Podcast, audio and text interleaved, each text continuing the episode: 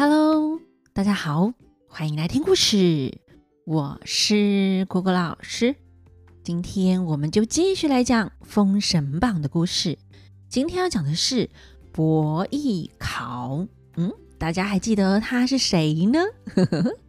上一次我们讲到姜子牙学习多年的法术，总算派上用场啦。帮助那群朝歌出逃的民众，使出了土遁，遁出了五关，来到泗水关外的金鸡岭。这里已经是西岐州的范围了。大家都很感谢姜子牙的救命之恩。姜子牙救完人后，自己呀就归隐而去。小道消息指出，他在渭水的某个地方垂钓竿钓鱼，在等待呢。只等风云际会，缘分到，就要重出江湖。将来啊，会有个明君来找他。不过啊，他可要等到八十岁呢。这个也提醒我们，身体健康很重要哦。像是姜子牙呢，就是身体好，才能够七十岁失业后，等到八十岁又被请出来工作呢。好，那我们回到故事，那些民众啊，等等等，等到天亮了，过了金鸡岭就是首阳山，他们走过燕山，又走过了白柳村，来到西岐山，走了七十里。走到了西岐城，大家进城观看城内的景色，物产丰富，行人让路，老幼不欺，一团和气，真是个安居乐业的好地方呢。他们就写了呈亲书，投递到尚大夫府。那尚大夫散宜生接到呈情后，就报告上去了。隔天上朝，伯邑考哦就是姬昌的大儿子，也是世子哦。姬昌被软禁的期间，代理他管理西岐呢，那就下命令说：既然朝歌逃民因纣王失政，投奔来我们这里，没太太的给他些银子，让他去娶太太，再给大家银子，让人安居下来。鳏寡孤独无依无靠的，在三季仓登记名字，去领口粮吧。那散宜生就领命。伯邑考又说：“父王被软禁在游里已经七年了，孤想要前往朝歌，代替父亲赎罪。各位觉得如何呢？”散宜生说：“承启公子。”主公临走时有交代，七年的灾难期满后，自然会归国，不应该鲁莽行事。有违主公临走时交代的话，如果公子于心不安，可派人前去问安关心，何必自己亲自前去呢？身临险境，真是不宜呀。但伯邑考啊，叹口气说：“哎，父王有难，七年都被关在异乡，举目无亲。我身为儿子，怎么忍心？所谓立国立家，都马是虚设而已。要我们九十九个儿子有什么用啊？我自己带祖传三件宝贝前往朝歌进贡。”以赎父亲的罪吧。伯邑考要往朝歌为父亲赎罪，尚大夫散宜生虽然极力劝阻，但他心意已决，就进宫向他的母亲太姬辞行告别，要前往朝歌赎罪。那太姬说：“你父亲被关在羑里，管理西岐的事要托付给谁呢？”伯邑考说：“国内的事就托付给兄弟姬发，国外的事就托付给散宜生，军务的事就托付给南宫阔。孩儿要亲自前往朝歌面见君王，以进贡为名赎父亲的罪啊！”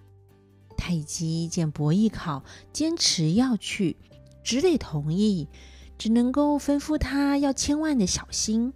向母亲道别后，伯邑考又去殿前和弟弟姬发说：“我不在的时候，国内的事就交给你处理；兄弟间要和睦相处，不可以改变西岐的规矩。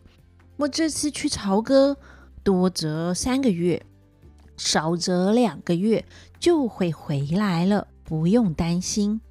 伯邑考交代完，就收拾进贡的宝物，选个好日子，就准备要出发了。姬发和文武百官以及其他九十八个弟弟在十里长亭饯别。那伯邑考和大家饮酒道别，一路前行，骑着马一路奔跑，跑跑跑，经过了红杏芳林，走过无限柳荫古道。伯邑考一行人一天呐，就来到了泗水关。关上的军官呢，见两杆进攻的旗帜。上面写着西伯侯的旗号，军官就来报告主帅。守关的总兵韩荣命人开关。那伯邑考进关，一路啊通行无阻，走过了五关，来到渑池县，渡过黄河，到了孟津，进了朝歌城，在黄华馆驿休息。隔天，他向驿丞打听丞相府在哪里。那驿丞告诉他在太平街上。又隔一天，伯邑考来到午门，没有看见任何一个官员在走动，他也不敢擅自进去午门啊。就这样来来回回五天了。今天，伯邑考仍旧穿着素色衣服，抱着成型的奏章，站在午门外。没多久，只见一位大臣骑马过来，乃是亚相比干也。那伯邑考上前跪下，比干就问他：“跪的是何人？”伯邑考回答：“我乃范臣姬昌之子伯邑考。”比干听了，连忙下马，一边扶着他起来，一边说：“贤公子请起呀。”两个人站在午门外，那比干问他为什么来到这里呀？那伯邑考回答：父亲得罪天子，承蒙丞相保护，能够保全性命，这份恩情天高地厚，我们父子兄弟绝不敢忘。只是七年过去了，父亲一直被关在油里，我做儿子的怎么能够安心呢？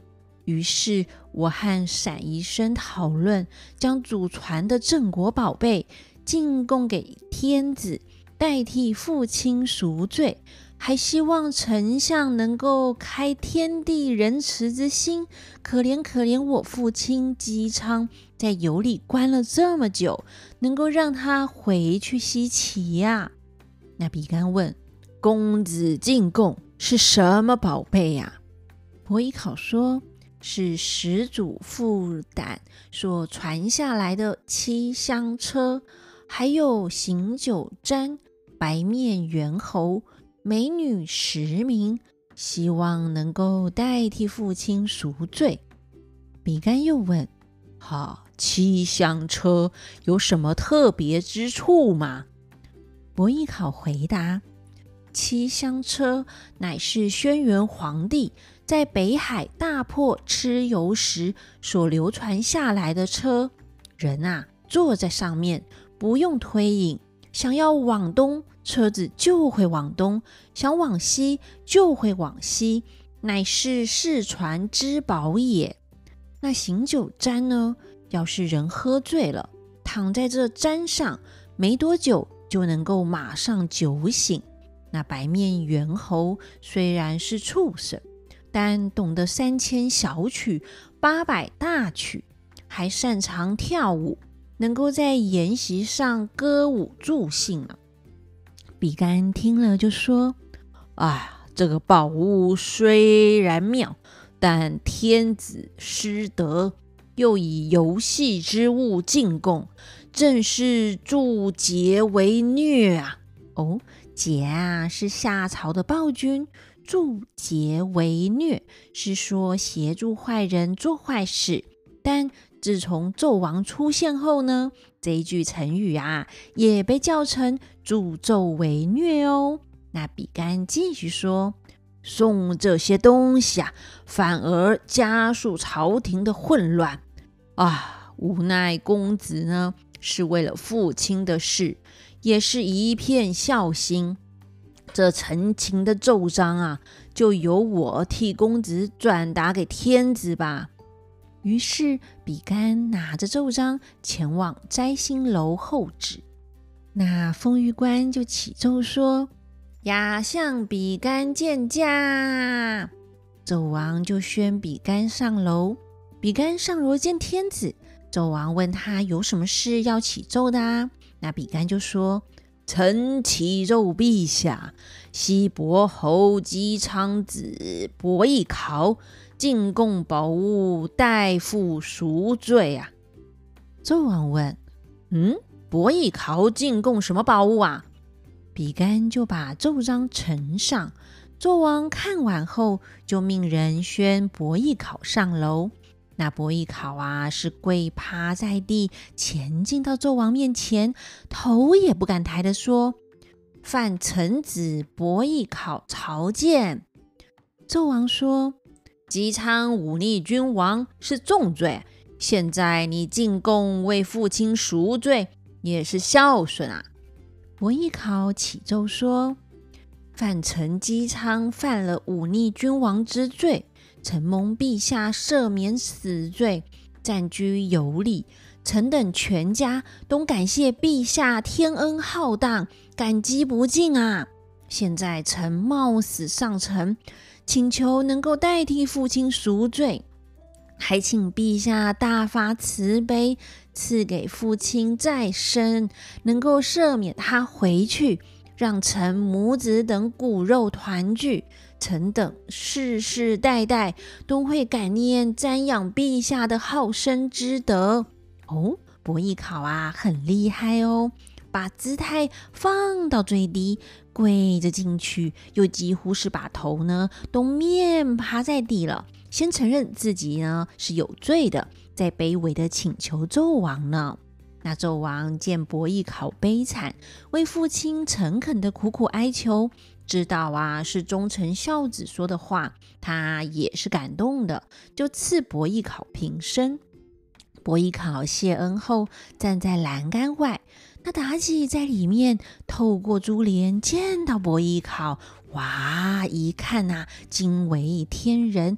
伯邑考风姿俊雅，眉清目秀，唇红齿白，言语温柔。天呐，这是妲己看上伯邑考了吗？那妲己呢，就命左右宫人将珠帘卷起，搭上金钩。纣王见妲己出来，就说：“爱妻呀！”今天西伯侯之子伯邑考进贡要代父赎罪，孝心啊，令人感动啊！妲己说：“臣妾听说西岐伯邑考擅长弹琴，是世上无双，人间稀少。”纣王问：“哎，爱妻怎么知道呢？”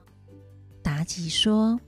臣妾虽然是女流之辈，从小啊就听父亲说，伯邑考精通音律，弹琴更是厉害呢。陛下可以让伯邑考弹奏一曲，就知道啦。纣王啊，是喜欢享乐的，喜欢美酒美人，也爱好听音乐。一听妲己这么说，就命伯邑考上前叩见妲己。那伯邑考向妲己朝拜完毕后，妲己说：“伯邑考，听说你擅长弹琴，你今天试着弹奏一曲如何呢？”伯邑考说。娘娘在上，臣听说，要是父母亲过不好的话，为人子的不敢开心的弹琴娱乐。今天范臣父亲已经囚禁七年，臣怎么忍心为了自己的喜悦而弹琴呢？更何况臣啊，心碎如麻，怎么弹得出好琴？捂入了圣上的耳朵啊！纣王说：“啊，伯邑考啊，你啊就弹奏一曲，如果弹得好的话，我就赦免你父子回去西岐。”伯邑考听见纣王这么说，就开心的谢恩。纣王传旨，命人取琴来。伯邑考盘腿坐在地上，将琴放在腿上，食指尖尖拨动琴弦，弹奏一曲，名为《风入松》。杨柳依依弄晓风，桃花半吐映日红。芳草绵绵铺锦绣，任他车马各西东。琴声悠扬，音律婉转，令人听啦神清气爽，如沐春风呢。那纣王和妲己都非常的欣赏伯邑考的才华。那到底听完琴声后，纣王会放姬昌和伯邑考回去西岐吗？欲知后事如何，且听下回分解。那我们就下回分解喽，拜拜。